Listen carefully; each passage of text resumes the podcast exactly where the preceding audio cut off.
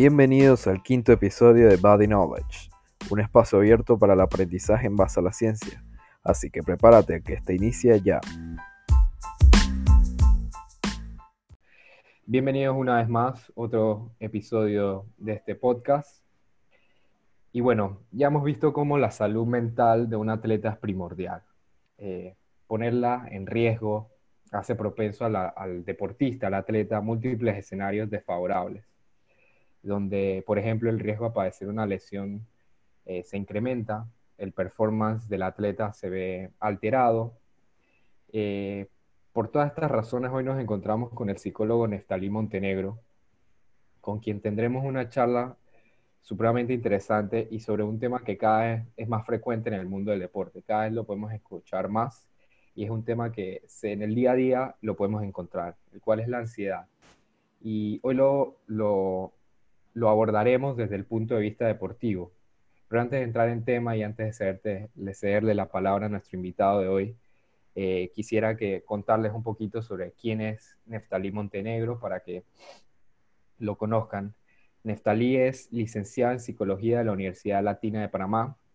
Eh, tiene certificación en, en, programa de neurolingüística, programación neurolingüística, certificación en risoterapia y musicoterapia, en liderazgo social por el Laboratorio de Ciudadanía de CONCE en Chile y una certificación en psicología deportiva por el Centro de Innovación e Integración de Competencias. Ya a nivel profesional y, laboral, Neftalí ha trabajado en múltiples ONGs, eh, destacando su, su trabajo actual donde labora desde 2015 Fundación Calicanto, que si no me equivoco, NEF es una ONG panameña con más de 20 años de experiencia que, cuyo objetivo es el empoderamiento de la mujer. Eh, también trabajó en Nate for Ace de 2014 a 2015. Ha sido consultor de la ONG Manos Extendidas de Chorrera. Eh, también trabaja actualmente en el Centro Psicológico Integra Panamá. Trabajó en 2015 en Grupo Shalom y destacando que fue nominado en Héroes por Panamá en 2015 por Fundación Barrios Panamá y, y, su labor en, en, Chorrera, donde NEF es presidente de la fundación y donde él involucra la psicología con el deporte para ayudar a empoderar chicos de riesgo social del área y, del, del, área de la Chorrera principalmente. Entonces, Nef, te cedo la palabra, ¿cómo estás? Un gusto, es un honor tenerte aquí. Bueno, eh, muchísimas gracias, eh, Luis Felipe, pues por la invitación. De verdad que, que, para mí es un honor pues participar de este proyecto del cual te felicito porque hace mucha falta el tema de deportes, el tema de psicología, que como me has comentado, pues lo estás llevando de la mano con, con, este proyecto que tienes. Y de verdad pues eh, muy interesado sobre todo en, en, en la invitación que me haces con el tema de hoy, que como bien dices es un tema bastante interesante porque vamos a estar hablando sobre ansiedad. Eh, y es una ansiedad no solamente pues que estamos viviendo en el día a día, sino que también para el tema deportivo, para los atletas, es un tema sumamente importante, eh, sobre todo ante estos momentos de encierro, que aunque tengamos algunas horas de salida para poder entrenar, pues sigue siendo bastante frustrante. Así que de verdad es un tema interesante y pues yo encantado de estar aquí para poder conversarlo contigo. Sí, Nef, me, cuando te propuse el tema, antes de proponértelo y hacer la invitación, a mí la ansiedad eh, o el tema relacionado a todo el ámbito de, la ansiedad como trastorno, a mí siempre me ha llamado la atención y siempre he escuchado, no solo atletas, personas del común hablar, no, me dio ansiedad esto, o hasta yo mismo a veces eh, me da ansiedad, me ansiedad, siento que me da ansiedad y no sé si peco el uso de la palabra. Entonces creo que eh, sería importante iniciar, y para todas las personas que nos estén escuchando, iniciar desde lo más básico, y que nos ayudes a definir qué es la ansiedad y si esta en verdad se considera como un trastorno dentro del marco de la psicología y hasta en el ámbito de la salud, o sea, involucrando otros, otros profesionales de la salud como la medicina, la nutrición eh, y otras áreas de, del mundo salud. Entonces, eh, ¿cómo la podemos definir, Nef? Bueno, sí, definitivamente, pues la ansiedad, como tú bien dices, es un concepto o es una palabra que lo usamos comúnmente, pero realmente eh, siempre lo confundimos. Eh, hay dos conceptos que son muy confusos, es el tema de qué es la ansiedad y qué es el estrés. Muchas personas dicen, bueno, estoy ansioso, otros dicen, bueno, estoy estresado, pero realmente son dos términos que se pueden confundir y para mí siempre es importante pensar porque son los términos que más las personas tienden a usar en el día a día. Y es muy fácil, es muy fácil identificar la diferencia entre uno y el otro.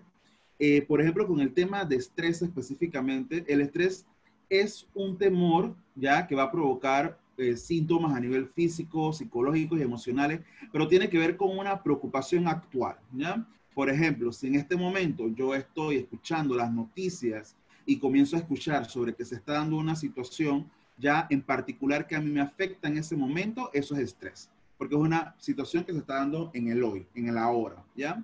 Pero cuando hablamos acerca de ansiedad, la ansiedad específicamente tiene que ver con una respuesta física y emocional, pero con respecto al futuro, ¿ya? Con respecto a lo que puede pasar. Por darte un ejemplo sencillo, con esta situación, por ejemplo, que tenemos del COVID, por ejemplo, la ansiedad se dio cuando se anuncia por primera vez un caso en Panamá, la gente comenzó a preguntarse ahora qué va a pasar, ¿ya? O sea, era un suceso actual que te provocó estrés porque era actual, pero comienzas a, comienzas a pensar en qué es lo que va a pasar después y ahí comienza a generarse la ansiedad. Entonces la ansiedad se genera por pensar en una situación a futuro en el cual tú puedes sentir que esa situación te puede hacer daño, que te puede causar una desgracia a nivel de tu salud, a nivel de tu seguridad, pero que también está acompañado con un sentimiento de disforia o de pánico o de miedo y que eso te va a causar una tensión y te va a causar conducta que te van a dañar o te van a afectar a nivel emocional, a nivel cognitivo, a nivel conductual e incluso a nivel eh, motor. Pero fíjate qué es lo interesante. La ansiedad realmente es una emoción o un sentimiento que el ser humano necesita, ¿ya? Hasta cierto punto para poder protegerte de ciertas situaciones que tú crees que te pueden causar daño, ¿ya? Si a mí algo me genera ansiedad, ¿qué voy a hacer yo? Racionalmente yo voy a actuar para poder hacer cosas o tomar decisiones que a mí me generen una tranquilidad con respecto al futuro.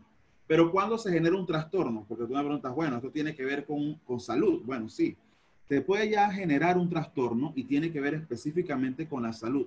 Si lo vemos desde el punto de vista psicológico, los psicólogos usamos algo que se llama el DSM-4, que es como un manual donde nos dicen todas las especificaciones que yo tengo que detectar en una persona para saber que esa ansiedad es un trastorno.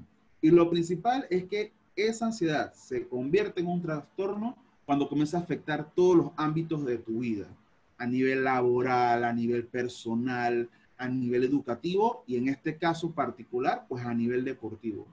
Entonces, allí es donde nosotros podemos considerar que esa ansiedad ya es un trastorno porque está afectando tu diario vivir y comienzas ya a tener muchos síntomas, ya que aquí te los podría enumerar, son infinitos, pero los síntomas que nosotros siempre vemos para considerar ya que la ansiedad eh, se convierte en un trastorno, por ejemplo, a nivel emocional, pues vas a tener mucha inquietud, vas a estar nervioso, vas a estar siempre sintiéndote amenazado, vas a estar sintiéndote que estás al borde del peligro. Y aquí, por ejemplo, nosotros usamos con este tema la parte emocional, que hay mucho tema, por ejemplo, de pánico. La ansiedad te causa pánico. ¿ya? Y yo no sé si tú recuerdas, Luis, qué pasó cuando, cuando anunciaron el primer caso de COVID. ¿Qué, qué hizo la gente? No sé si tú recuerdas qué comenzó a hacer la gente. Sí, claro, salían a, a, comprar en el supermercado, abastecerse, buscar provisiones, Exactamente alterado, claro, el pánico, crea, creó ese estado de pánico. Exacto, porque nadie sabía qué era lo que iba a pasar. Incluso la gente, en, ese, en esa sensación de ansiedad y de frustración y de qué va a pasar, se dio un fenómeno muy interesante, que es que mucha gente decidió ir a comprar, por ejemplo, papel higiénico. ¿Ya? Mucha gente comenzó a comprar y todo se preguntaba, pero ¿por qué la gente está comprando papel higiénico? Y era porque cuando te causa ansiedad a nivel cognitivo, entonces ya pasamos de la parte emocional a la parte mental, no comenzamos a tomar buenas decisiones. Entonces la gente por alguna razón comenzó a abastecerse de papel higiénico para sentir que tenías cosas en tu casa que te iban a proteger y después ya salieron todos estos memes que la gente decía, ahora qué vas a hacer con tanto papel higiénico, vas a hacer lo que es frito, al salsa blanca, en salsa roja, porque realmente la ansiedad te va a llevar, cognitivamente hablando, a tomar esas decisiones, porque vas a tener ese pensamiento, ¿ya? Y yo no sé si tú te has dado cuenta que, que unas de las situaciones que ha pasado mucho es que tenemos como ese pensamiento rumiante. En psicología, cuando hablamos acerca de un pensamiento rumiante, es que tenemos constantemente ya un pensamiento que nos preocupa y entonces no nos deja dormir, no nos deja pensar y ya de ahí pasa, entonces, de esa parte emocional, la ansiedad pasa a, eh, a síntomas somáticos que comienzas a sentir en el cuerpo. Por ejemplo, la ansiedad te puede provocar, ya en un estado de trastorno, te va a provocar eh, problemas respiratorios, problemas cardiovasculares, digestivos, eh, te puede causar dolores de cabeza, sudoración. Y aquí siempre mucha gente, ya, o muchas personas con estos síntomas somáticos, esos síntomas le puede causar más ansiedad todavía, sobre todo en este tema de COVID. ¿Por qué? Porque dolor de cabeza, eh, que te pongas caliente, que tengas problemas estomacales, eh, que tengas problemas musculares son síntomas relacionados al COVID. Y entonces esa ansiedad te genera más ansiedad todavía por esos síntomas. Entonces imagínate, y a nivel de conducta, Luis Felipe, bueno, la gente se vuelve muy irritable, o sea, ahí comienzas a ver que la gente se vuelve muy irritable, la persona está muy inquieta y también puede haber mucho, mucho sentimiento de impotencia y llanto. Ya cuando todo eso se combina, ya es como una fórmula para entonces decir, ojo, aquí hay un trastorno y hay un problema de salud, imagínate. Se tiene que pasar muchísimas cosas y, es como ir creando poquito a poquito como si fuera una bomba de tiempo, ¿no? Y mencionabas algo interesante y como que, no sé si escuché mal o lo interpreté mal, como que uno tiene que lograr vivir con esta ansiedad, es algo que nos puede pasar en el diario vivir a todas las personas. Y yo leyendo la bibliografía, preparándome para, para esta entrevista, Nef, eh, encontré un estudio donde decían que el, el atleta tiene que saber convivir con la ansiedad y saber usarla, usándola a su provecho. Y muchos, muchos estudios destacaban que la ansiedad hasta puede llegar a ser positiva en, en ciertos modos. Entonces, no sé qué nos puedes contar ahí un poquito antes de pasar a la siguiente pregunta. Sí, efectivamente, como te comentaba, la ansiedad tiene que ver con la percepción que tú le vas a dar a la ansiedad. O sea, si yo la ansiedad lo veo como un mecanismo para poder protegerme y tomar decisiones que me ayuden, en el caso deportivo, por ejemplo, a mejorar mi competitividad o poder mejorar mi rendimiento, esa ansiedad se convierte en positiva. Porque entonces, bueno, si yo comienzo a imaginar que voy a tener un rival, por ejemplo, que es fuerte, eso me va a generar una ansiedad, pero yo puedo comenzar a tomar decisiones en base a ese pensamiento futuro de cómo es ese rival o cómo me va a ir con ese rival. Entonces yo voy a comenzar a entrenar más, yo voy a buscar un mayor potencial. Entonces en esa parte la ansiedad se vuelve en positivo. ¿Por qué? Porque estás tomando una percepción de poder desarrollar ciertas capacidades para que ese evento a futuro sea mejor. Pero si yo me vuelvo drástico, dramático y me victimizo con respecto a ese evento deportivo a futuro, entonces por ahí vamos a estar hablando, pero vamos a tener entonces una manera de vernos de una manera en que nos va a afectar nuestra autoestima y por consiguiente entonces no vamos a tener un buen rendimiento. Así que la ansiedad es necesaria, sí es necesaria, es algo con el que tenemos que convivir, es algo con el que tenemos que estar siempre, pero el tema es cómo tú lo vas a ver, o sea, con qué actitud vas a tomar esa ansiedad. Es interesante, ¿no? Creo que es la primera vez que yo leía y me lo confirmas tú ya siendo un profesional eh, esto. Y es poder saber manejar esta ansiedad y lo decías, ponías el ejemplo. Y aquí yo eh, relacionado, por lo menos yo veía ahorita el documental de Michael Jordan y él, él manejaba esa ansiedad a su provecho. O sea, cuando pongo en contexto lo que tú me decías, él manejaba esa ansiedad a su contexto y se imaginaba situaciones de juego y lo vemos mucho, mucho en el deporte, en deportistas que tienen mucho éxito. Y ya bueno, pasando, ya entrando en este marco deportivo, ¿qué le puede causar? O ya has mencionado un poquito de varios eh, factores que pueden causar una estancia en el atleta, pero ¿qué otros, eh, eh, otros factores causales podemos encontrar? Y asimismo, ¿qué otros factores externos al deporte pueden afectar al atleta a, a entrar en un estado de ansiedad? Bueno, mira, a nivel, a nivel deportivo hay algo muy importante que se maneja en términos de psicología deportiva, que es el tema de la ansiedad precompetitiva, ¿ya? O sea, cuando tú vas a entrar a una competencia, cuando vas a estar preparándote para una competencia o en minutos antes de competir, pues tú te puedes enfrentar a un tipo de ansiedad. Ahora bien, esa ansiedad, nuevamente volvemos al mismo punto, si tú lo ves de una manera positiva, pues te va a ayudar a desarrollarte bien. Pero sin embargo, hay otras manifestaciones de esa ansiedad que obviamente te puede provocar algunas situaciones de alerta negativa, te puede provocar algún tema de vigilancia, de estar a la defensiva sin necesariamente necesitarlo. Y hay varios, varios síntomas que se presentan en ese atleta, ya cuando tiene esa situación de ansiedad, que obviamente va a depender de dos cosas muy importantes. Va a depender de tu tipo de personalidad y cómo tú vas a tomar, qué tipo de actitud tú vas a tomar ante esa situación de ansiedad. Entonces, cuando hablamos acerca de las causas desde el punto de vista psicológico, tiene que ver con un término que, mira, estamos usando mucho hoy en día, que seguramente tú lo has escuchado, que es el tema de la resiliencia. No sé si has escuchado sobre la resiliencia. ¿ya? La resiliencia es como esa capacidad de tú poder tomar algo que te molesta, un dolor o una situación problemática, a tu conveniencia para hacerle frente de manera adecuada para que eso te resulte mejor. Entonces, tiene que ver con fortalezas primero de tu personalidad, que tiene que ver entonces con el tema de actitud. Y es bien importante porque un deportista ante una situación de ansiedad, ¿verdad? La causa está en base a dos estilos de actitud que le puede generar mayor ansiedad. Hay cuatro estilos en que tú puedes enfrentar una situación de crisis que te causa ansiedad. El primer estilo es que tú lo hagas de una manera baja pasiva. ¿Qué quiere decir? Que es el atleta que por cuando se da una situación de ansiedad, por ejemplo, se limita, se pone dramático, se pone súper negativo. Yo no sé si tú has escuchado en los equipos que cada vez que van a enfrentar a un equipo y ese equipo siempre viene ganando, siempre hay jugadores que dicen que no, pero ya para qué vamos a ir, entonces ya eso no tiene sentido. O sea, ya comienza a generar una ansiedad con una actitud negativa, pensando en algo que puede pasar, que todavía no ha pasado. Entonces ahí te comienzas a causar más ansiedad porque te pones dramático, te pones negativo, te comienzas a comparar. La comparación es importante en el sentido que es una causa de ansiedad. Cuando tú comienzas a compararte de manera negativa con otro atleta o con otro deportista, que por ahí más adelante es un tema que tiene que ver también con el que vamos a tocar con el tema de las redes sociales. Pero también te puede causar una actitud agresiva. Cuando tú tienes una actitud agresiva ante una situación de crisis, pues obviamente tú vas a reaccionar a la defensiva te vas a comenzar a decir a ti mismo cosas negativas, vas a comenzar a decir cosas negativas de tu equipo y eso va a causar no solamente ansiedad ti, sino que en tu equipo completo.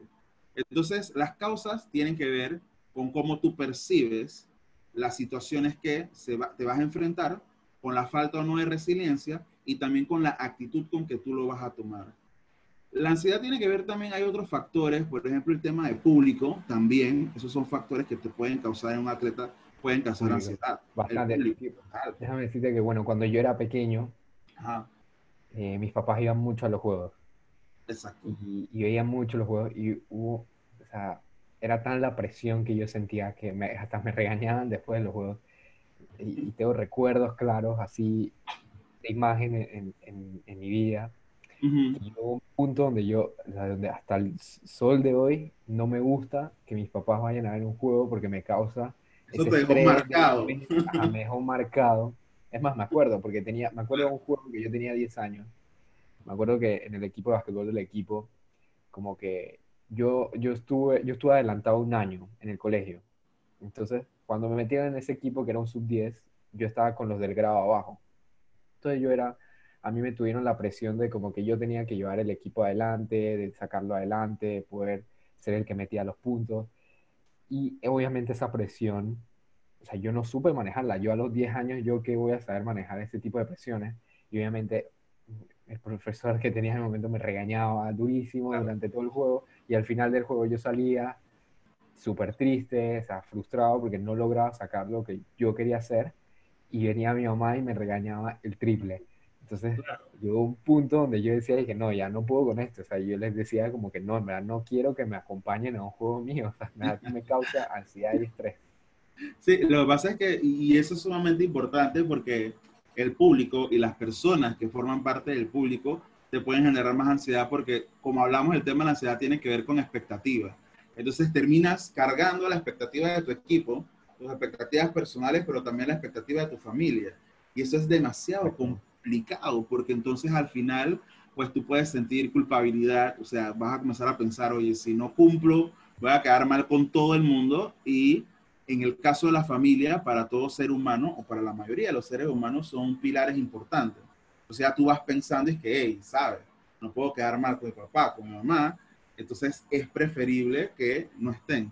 Y es algo que te marca, o sea, te va a marcar obviamente, porque eso queda ahí, o sea, eso queda ahí como, como, un, como una pieza importante en tu mente y después cada vez que estén, pues eso se va a activar otra vez. Sí, créeme que es un recuerdo vivo que todavía tengo. Y bueno, ya, bueno, creo que ya lo has mencionado bastante y lo has dejado claro, estos signos que nos pueden ver. Eh, pero ¿qué, ¿qué, ejemplos a nivel deportivo puedes ver? Por ejemplo, en mi caso, y a mí me pasaba bastante, ya he podido manejarlo, me causaba demasiado, eh, ya a nivel eh, fisiológico, o sea, problemas eh, gastrointestinales, que yo decía, dije, no, puedo, y no comía, y no comía durante, imagínate, por lo menos en Ultimate, como ya sabes, Neft, son dos días de torneo 3, donde juegas cinco, cuatro juegos de una hora, y no comer durante todo el día, o sea, llega un punto donde tus reservas de glucógeno muscular eh, y del hígado ya no están y ya el cuerpo empieza a depletar músculo y obviamente no es el deber del atleta llegar a ese punto. Entonces, eh, ¿qué signos nos dejan entrever en el mundo deportivo y por ahí mismo qué consecuencias, como el caso que di a nivel fisiológico, eh, pueden causar la ansiedad? Bueno, mira, el estado de ansiedad puede causar muchas consecuencias y no solamente físicas, emocionales, sino también de tipo social. Ya, eh, por ejemplo, a nivel de tipo social, hemos tenido, por ejemplo, muchos atletas o casos de atletas que no han sabido manejar el tema de la ansiedad y les pueden producir temas depresivos, ¿ya? Eh, por ejemplo, ya cuando hablamos acerca de la depresión, pues hay, hay, deportistas que han caído en temas también de consumo de alcohol o consumo de alguna droga porque no lo saben manejar de manera correcta ¿Por qué? Porque piensan que ya están perdiendo el control de lo que siempre han tenido, porque la ansiedad tiene que ver también con la pérdida de control. O sea, tú haces algo siempre de una manera y cuando tú sientes que ese, no tienes el control de la situación, eso te va a generar ansiedad. Los síntomas, como, como bien has dicho, pues yo he visto de todo. O sea, yo he visto tanto en, en atención clínica como en temas deportivos, he visto de todo. Desde desde chicos y chicas que justamente antes de competir les da por ir al baño, ya sea para hacer cualquiera de sus necesidades, vómitos, ¿ya? O sea, todo eso se va generando desmayos. Yo he tenido, este, sobre todo en, Ultimate, o sea, pelados que se han desmayado de no manejar bien la ansiedad y obviamente viene con un camino, pues, porque obviamente la ansiedad, pues, te puede generar también problemas alimenticios. Entonces, no te alimentas bien, tienes todos estos nervios, toda esta tensión y pues te vas a comenzar a generar otro tipo de situaciones. Entonces, te sientes la fatiga, o sea, un montón de cosas a nivel físico te puede dar eh, temblores musculares. A nivel clínico te puedo contar que yo he tenido pacientes que, que, que, no sienten el brazo y dicen, yo no sé por qué yo no siento mi brazo.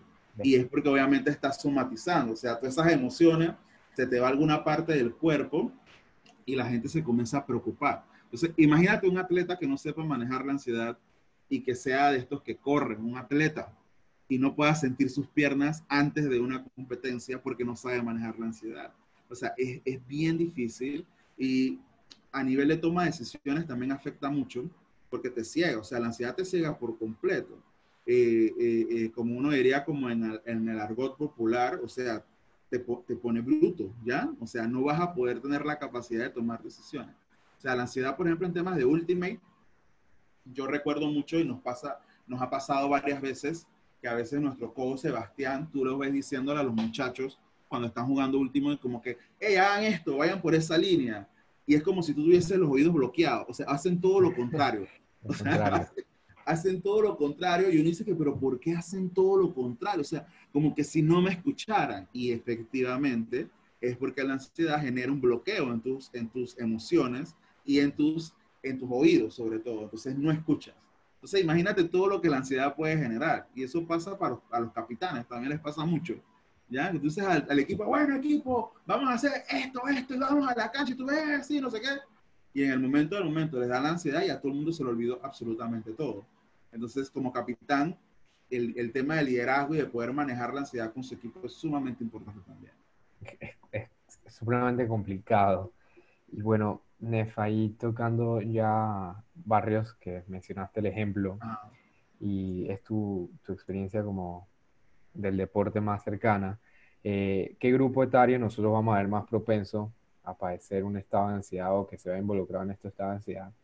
Y por ahí mismo, ¿qué disciplinas deportivas o son todas las disciplinas deportivas, podríamos decir, que sufren o son más propensas a entrar en un estado de ansiedad?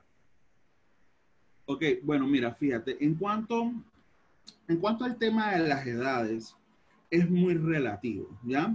Depende mucho, siempre, más que de la edad, de cómo tú lo confrontas y de las habilidades que tú tienes. Ahora bien, se ha visto que, por ejemplo, en términos generales, no solamente en términos deportivos, sino en términos generales, eh, los adolescentes sufren más ansiedad, ¿ya? El tema de la adolescencia es una etapa difícil de, por sí decirlo, una etapa de rebeldía, una etapa de búsqueda de identidad, y cuando lo unimos al tema deportivo, entonces eso incluye, como tú comentaste en algún momento, el tema de la expectativa familiar, de la presión familiar, entonces, se ha visto que en temas de adolescencia, los casos de ansiedad van en aumento, unido a todo eso, el tema del bullying, el tema de la presión, el tema de las redes sociales, todo eso obviamente va a influir, porque la ansiedad tenemos que tomar en cuenta el entorno. Entonces, los adolescentes tienden más a tener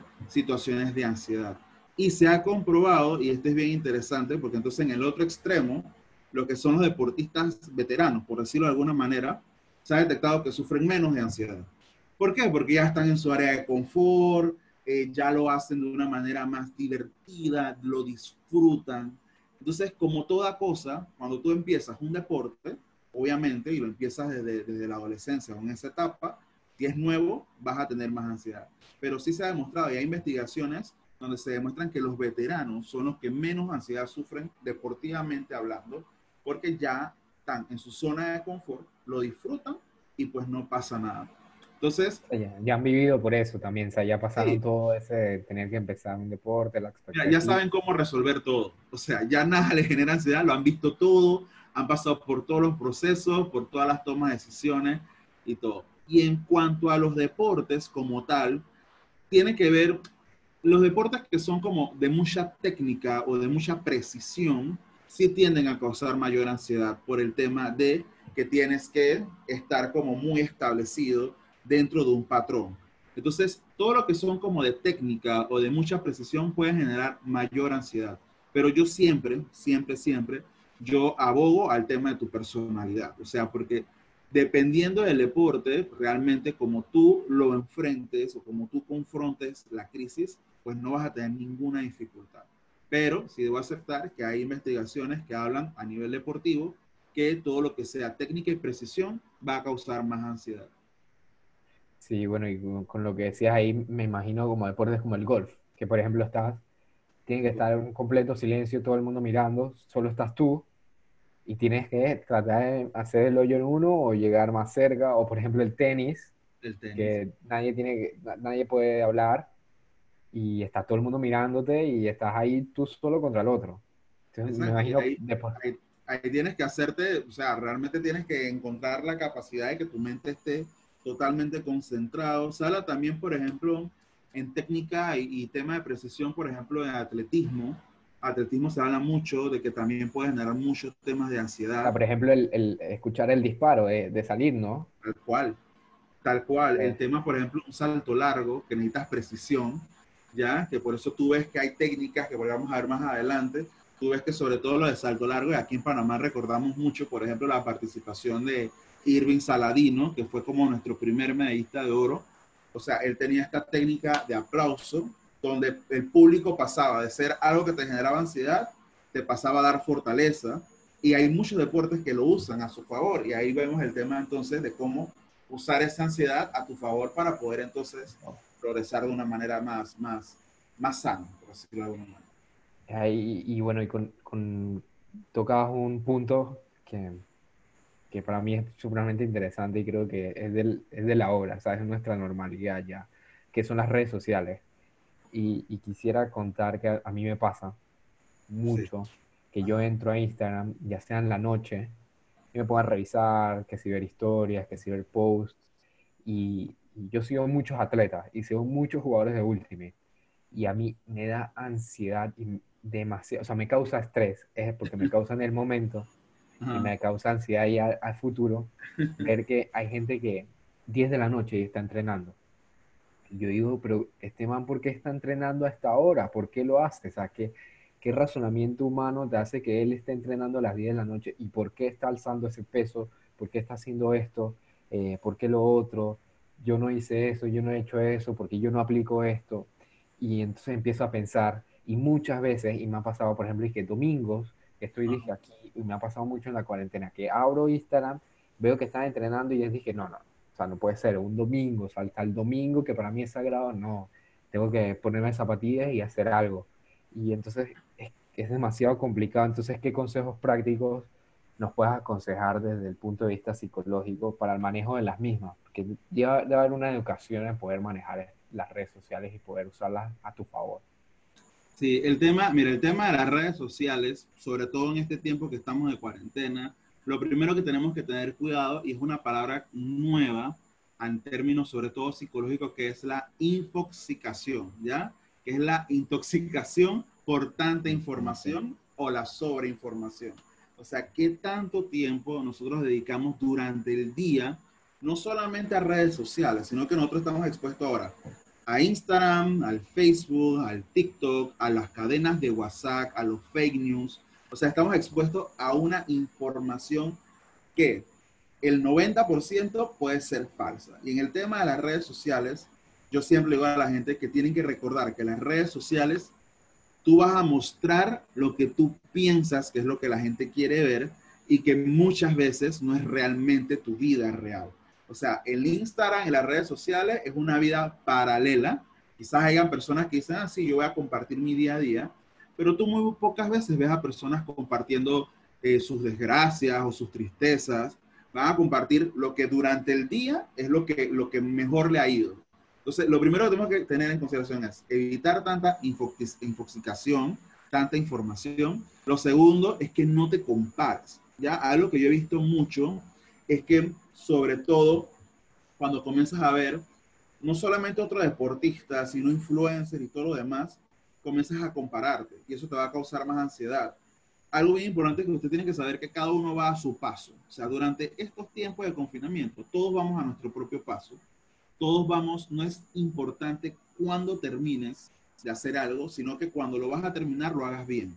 Entonces no te debes dejar presionar, no debes dejarte comparar, por el tema de las redes sociales. Las redes sociales, ¿para qué deberían ser? Para crecer, ¿ya? Comienza a seguir deportistas que te agreguen valor personal y técnicamente hablando, a seguir cuentas, ¿ya? Que te agreguen valor también en temas nutricionales, en temas psicológicos. Entonces, algo que, que tiene todo el ser humano, Luis Felipe, es que tenemos la capacidad de decidir qué queremos ver. Y lo que no nos sirve, lo tenemos que dejar a un lado, y lo que sirve es que lo que, con lo que nos vamos a quedar. Entonces hay que tener mucho cuidado, hay que tener mucho cuidado, pero lo importante es eso. No, exacto. Yo llego a un punto, en Nestalí, que, que, yo decía, yo llego a un punto donde yo, yo porque, o sea, ¿qué hago yo parándome porque vi un man entrenando a las 10 de la noche? O sea, esto en verdad no está sumando porque yo ya en el día, yo ya entrené, yo ya tuve una fatiga grande y es mi plan, o sea, es mi plan de trabajo. Yo no debería haberme alterado por lo que otro está subiendo. Exacto. Y entonces llegó un punto donde decía, dije, bueno, no tienes que dejar de subirlo. Sea, no, no tienes que dejar de ver este tipo de cosas, sino que empezaba a decir, o sea, empezaba yo misma a, a decirme, dije, está bien, que él entrene, que él entrene. Yo estoy entrenando, yo estoy entrenando, yo estoy entrenando. A la hora de la hora, no es Instagram lo que va a definir quién es quién, sino es en la cancha o en el, o en el entrenamiento. Entonces, empecé a meterme eso en mi cabeza y ya al día de hoy puedo manejar no al completo, pero sí cada vez que veo cosas así que yo dije, bueno, tú estás entrenando, tú estás entrenando, tú tienes otro tipo de, proyección. Y, ya entrando en temas de estrategias, ¿qué estrategias puedes dar eh, para el manejo de la ansiedad? Y, y, te lo separo en dos preguntas, porque pasa mucho aquí eh, que, por ejemplo, es una realidad que vivimos. No todos los equipos tienen eh, el poder económico de tener un psicólogo. Entonces, eh, ya has visto en Ultimate, por ejemplo, y pasa en todos los deportes, seguramente hasta en el fútbol, que no, no todos los equipos tienen un psicólogo o un personal de salud adecuado para el manejo del deportivo del equipo en temas de, de salud mental. Entonces, por ese punto, ¿qué, qué protocolo básico tú sugerirías a estas instituciones que carecen de un, de un psicólogo idóneo o una psicóloga? Entonces, esos dos puntos, o sea, ¿qué estrategias le puedes dar al, al atleta ya al nivel deportivo y qué estrategias les puede dar o consejos de protocolos básicos a estas instituciones o, a esto, o seguramente estarán escuchando entrenadores que no saben cómo manejar eh, la ansiedad de sus atletas, porque lo mencionaste, que, el coach de barrio dice una instrucción, pero el equipo no la, no la capta, entonces ¿cómo tú manejas eso? Entonces, eh, te planteo estas dos preguntas para ver qué, qué, nos puedes decir. Mira, ahorita, ahorita en esta situación actual, obviamente estamos en otro escenario, ¿ya? Ahorita no es manejar, no es enfocarnos en el manejo en cancha, sino que ahorita como coaches eh, o como equipo nos tenemos que enfocar. Y aquí nos, nos, nos, algo que nos debe enseñar la cuarentena es a ser más humanistas, ¿ya? Tenemos que dejar ahora, en este momento, como la parte técnica, que sí es importante, obviamente seguir el entrenamiento, ya, seguir aprendiendo técnicamente, pero ahorita hay una necesidad grande en el tema de conocer cómo está personal y emocionalmente tus jugadores, cómo está tu equipo. Hay técnicas muy sencillas. Recuerden que el tema, el tema de la ansiedad nos genera también muchas veces falta. La ansiedad muchas veces es generada o una de sus causas tiene que ver cuando sientes falta de apoyo o cuando sientes soledad, ¿ya? Entonces, hay cosas muy básicas que yo uso, por ejemplo, con los chicos y chicas de la fundación. Lo primero es que nosotros necesitamos crear un grupo de WhatsApp donde todo el mundo se pueda desahogar, ¿ya? La ansiedad se va en la medida que tú puedas desahogar lo que tú sientes. Y aquí los equipos, hay que, los equipos tienen que quitar etiquetas por completo, ¿ya? Porque muchas veces, sobre todo a los hombres, nos enseñan desde muy chiquito a no llorar, a no decir que estamos débiles, que tenemos que ser fuertes. Pero en este momento estamos en una situación de susceptibilidad donde la ansiedad solamente se va en la medida que nosotros podamos expresar. Entonces, puedan crear su grupo de WhatsApp, es importante que le digan a sus jugadores, a sus atletas, que por favor, cuando se sientan mal y tengan la necesidad de hablar, busquen a alguien con quien conversar. El simplemente hecho de tú poder conversar con alguien, eso te va a generar menos niveles de ansiedad, porque tú vas a poder sacar lo que tú estás pensando. Porque la ansiedad a veces te hace pensar cosas súper locas o cosas que no tienen nada que ver, y tú necesitas que alguien como que te encuadre, te diga, hey, Luis Felipe, tranquilo, esto es lo que está pasando, no estés como ideando cosas que no son. Lo segundo importante también es que debemos comenzar a enfocarnos en logros diarios. O sea, tú como atleta, ¿qué quieres lograr hoy? O sea, hoy tú te levantaste en la mañana. ¿Cuál es tu logro de hoy? ¿Qué es lo que tú quieres enfocarte? ¿Cuáles son tus metas de hoy? Porque yo no sé qué va a pasar mañana.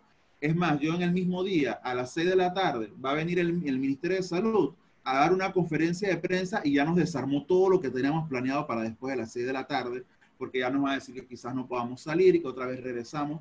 Entonces, enfócate en el día a día y en los logros que tú quieres tener de manera diaria. Eso es sumamente importante. Lo otro es que la ansiedad baja en la medida que tú siempre tienes un motivo por el cual levantarte todas las mañanas. O sea, ¿por qué estás motivado y motivada? Qué es lo que te está ayudando a mantenerte en el deporte, por qué quieres seguir practicando ese deporte. Y es sumamente importante también que durante este tiempo nosotros tengamos la oportunidad también de descubrir nuevas habilidades deportivas.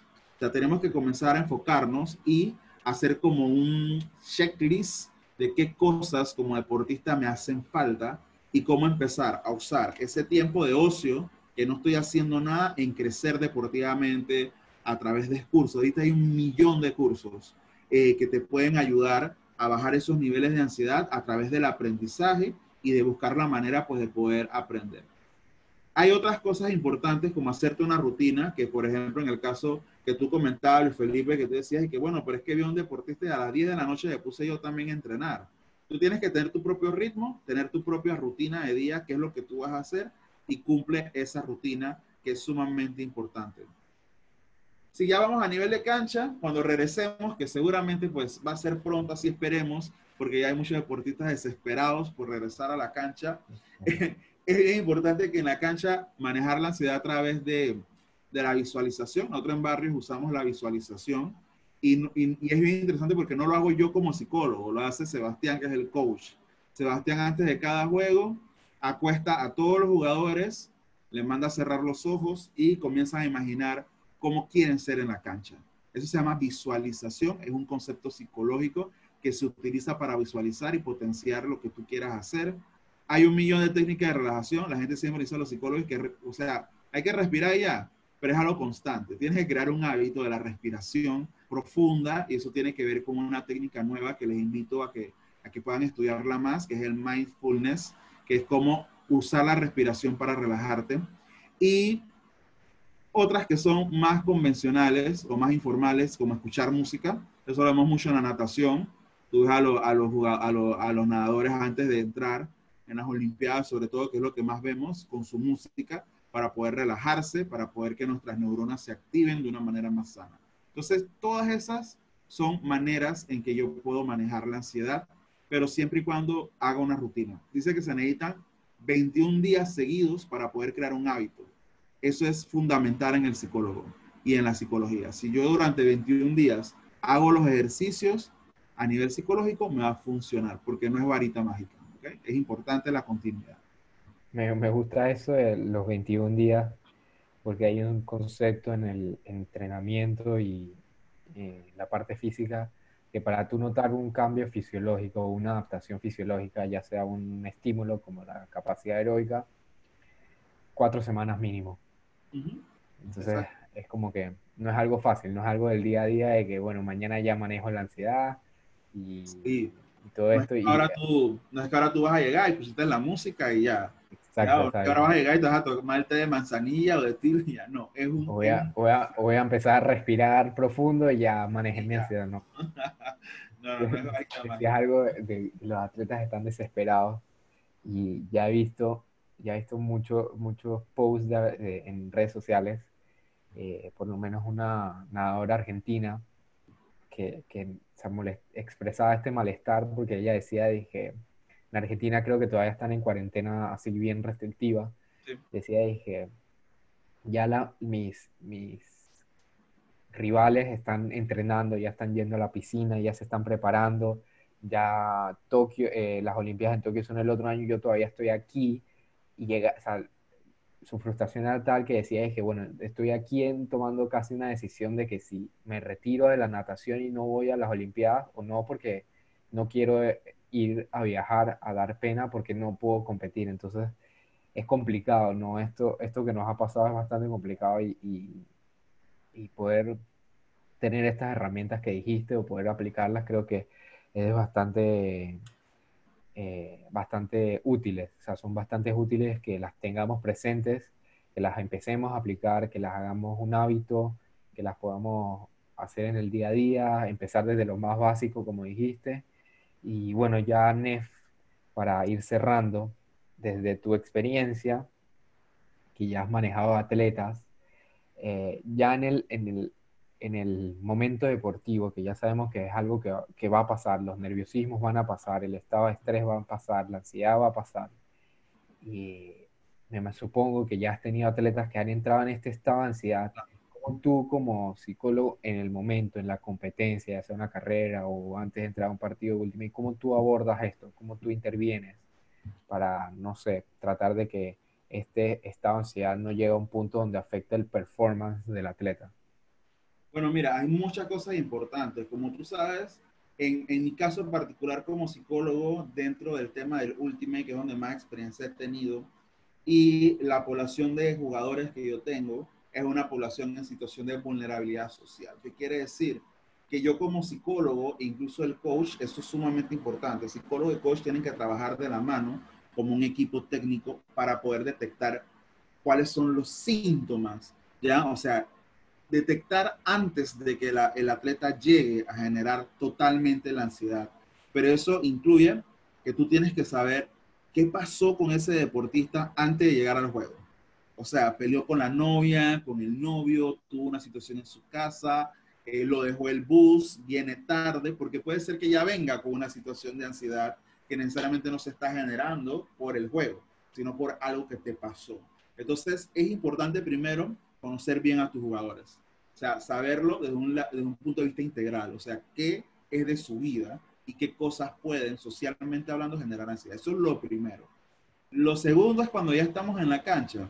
O sea, nosotros tenemos que hacer como un mapeo o un escáner de cada jugador y saber cada jugador cuándo comienza a presentar ansiedad en el juego. O sea, está el jugador que de repente está jugando solo, que no quiere que nadie le pase nada, ya, ahí es un síntoma de que algo está pasando. O el jugador que de repente iba caminando tan sencillamente y de repente pateó el pasto de manera agresiva. Ya yo sé que hay un síntoma ahí. Entonces, ¿qué pasa? Cuando hay un jugador con ansiedad, yo lo tengo que desactivar. O sea, yo tengo que inmediatamente hablar con el coach para que me dé la oportunidad de que ese jugador salga en algún momento y yo poder hablar con ese, ese jugador y saber qué es lo que está pasando y estabilizarlo.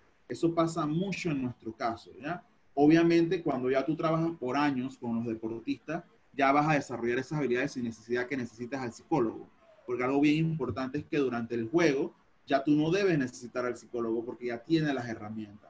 Pero sí se han dado casos de ansiedad, que te he dicho, yo he tenido pelados que se desmayan, que de, repente he tenido uno que dice, sáqueme porque necesito ir al baño, y tú te quedas y que, o sea, ahora quieres ir al baño. Entonces, todas estas cosas es importante tenerlas en cuenta, ver los síntomas para poder atacar de una vez poder conversar con ese jugador y que otra vez entre a la cancha con todo. Eso es sumamente importante. Bueno, Nef, ya con esta pregunta cerramos, cerramos toda esta charla, esta, esta conversación que hemos tenido. Y quisiera cerrar con algo que mencionaste y me causa impresión porque eh, comparto la idea, ¿no? Que es hacernos más humanos. Eh, poder tener y comprender desde nuestra humanidad ese, de ese sentimiento de ser humano eh, y como atletas poder entender que la psicología en verdad es un rol importante. Creo que yo entendí esto hace dos años, por mucho, que la psicología era, no era el, el, lo que uno le enseña, no el, la perspectiva uno tiene del, del, sillón, de que te tienes que desahogar, de, es totalmente diferente. Y mencionaste demasiadas herramientas que son totalmente diferentes a eso de tener que sentarse en un sillón con alguien que solo te va a escuchar. Entonces, es, es, entender esto como, como atletas, eh, poder ser un ser más humano y tener esa confianza, esa, esa, sí, esa confianza de poder decir, dije, necesito ir a un psicólogo, eh, el psicólogo en verdad es primordial, o en las instituciones deportivas, eh, como cuerpo técnico entender que, que, el abordaje psicológico va a ser necesario, porque claro, tú habrás estudiado cuatro años, eh, dominas el tema. No podemos, por ejemplo, yo como futuro nutricionista, aventurarme a, tratar de ser un psicólogo, sino que es necesario la, este trabajo, esa intervención multidisciplinaria. Entonces, quiero cerrar con ese mensaje. Yo siempre lo dejo muy claro cada vez que tengo la oportunidad de que la psicología es un pilar del deporte, al igual que la nutrición, al igual que el entrenamiento físico. Y bueno, quiero cerrar con ese pensamiento para que todo el mundo que nos esté escuchando eh, lo pueda analizar, lo pueda poner en contexto en, su día a día. Eh, muchísimas gracias, Neftalí. En verdad es un honor poder tener y creo que fue una charla de bastante bastante productiva, va a ser de bastante utilidad para el que la esté escuchando. Eh, por favor, compártenos tus redes sociales si alguna persona quiere contactarte, le surgió una pregunta que no se abordó para que puedan eh, asimismo contactarte y poder saber eh, dónde poder encontrarte, ya sea Instagram, Twitter, no sé. Sí, bueno, yo, yo me manejo full por más por Instagram. me pueden encontrar como arroba Neftalí, Neftalí MR es con F, T, H, Y al final, MR, ellos pueden conseguir. O también nos pueden seguir en la, en la, en la Instagram de la Fundación, arroba Barrios Panamá. Ahí van a poder ver también donde más compartimos tips de psicología, es dentro de la parte de la fundación, que ahí pues van a poder conocer. Y pues haciendo mi comercial, eh, Luis Felipe, estamos buscando personas que eh, quieran ser voluntarios en el tema digital deportivo. Estamos próximos a abrir una plataforma digital para poder enseñar técnicas básicas de Ultimate y también talleres de psicología para adolescentes entre 13 y 14 años de edad, chicos y chicas. Así que estamos buscando deportistas que quieran pues, hacer sus videos, tutoriales para poder subir a la plataforma, para poder desde lo virtual y desde casa seguir ayudando al crecimiento de nuevos deportistas dentro del de, eh, tema del último en nuestro caso. Así que nada, pues agradecerte de verdad por la oportunidad, felicitarte nuevamente por este gran proyecto que estás teniendo y pues de verdad me gustó mucho la charla y pues ahí siempre estoy, como sabes, a la orden para cualquier consulta, cualquier pregunta o cualquier otro apoyo que necesite, pues bienvenido sea de mi parte. Perfecto, Neftalí, no sabía, en verdad me puedes tomar en cuenta, para mí no es ningún problema y si puedo ayudar en algo eh, desde mis conocimientos, eh, con lo que quieres saber, con ese proyecto que tienes de, instrumentos online, que para mí es, es, interesante. O sea, para mí esto es poder abrir espacios, poder que la gente tenga herramientas. Entonces, cualquier persona interesada, contacta a Neftalí, contacte a la fundación, que en verdad creo y seguramente serán de bastante eh, ayuda. Entonces ya con esto cerramos. Quiero darle muchas gracias a, a Psicólogo Nestalí y a todas las personas que nos acompañan. Estén pendientes de las redes sociales que pronto vienen más episodios. Muchísimas gracias.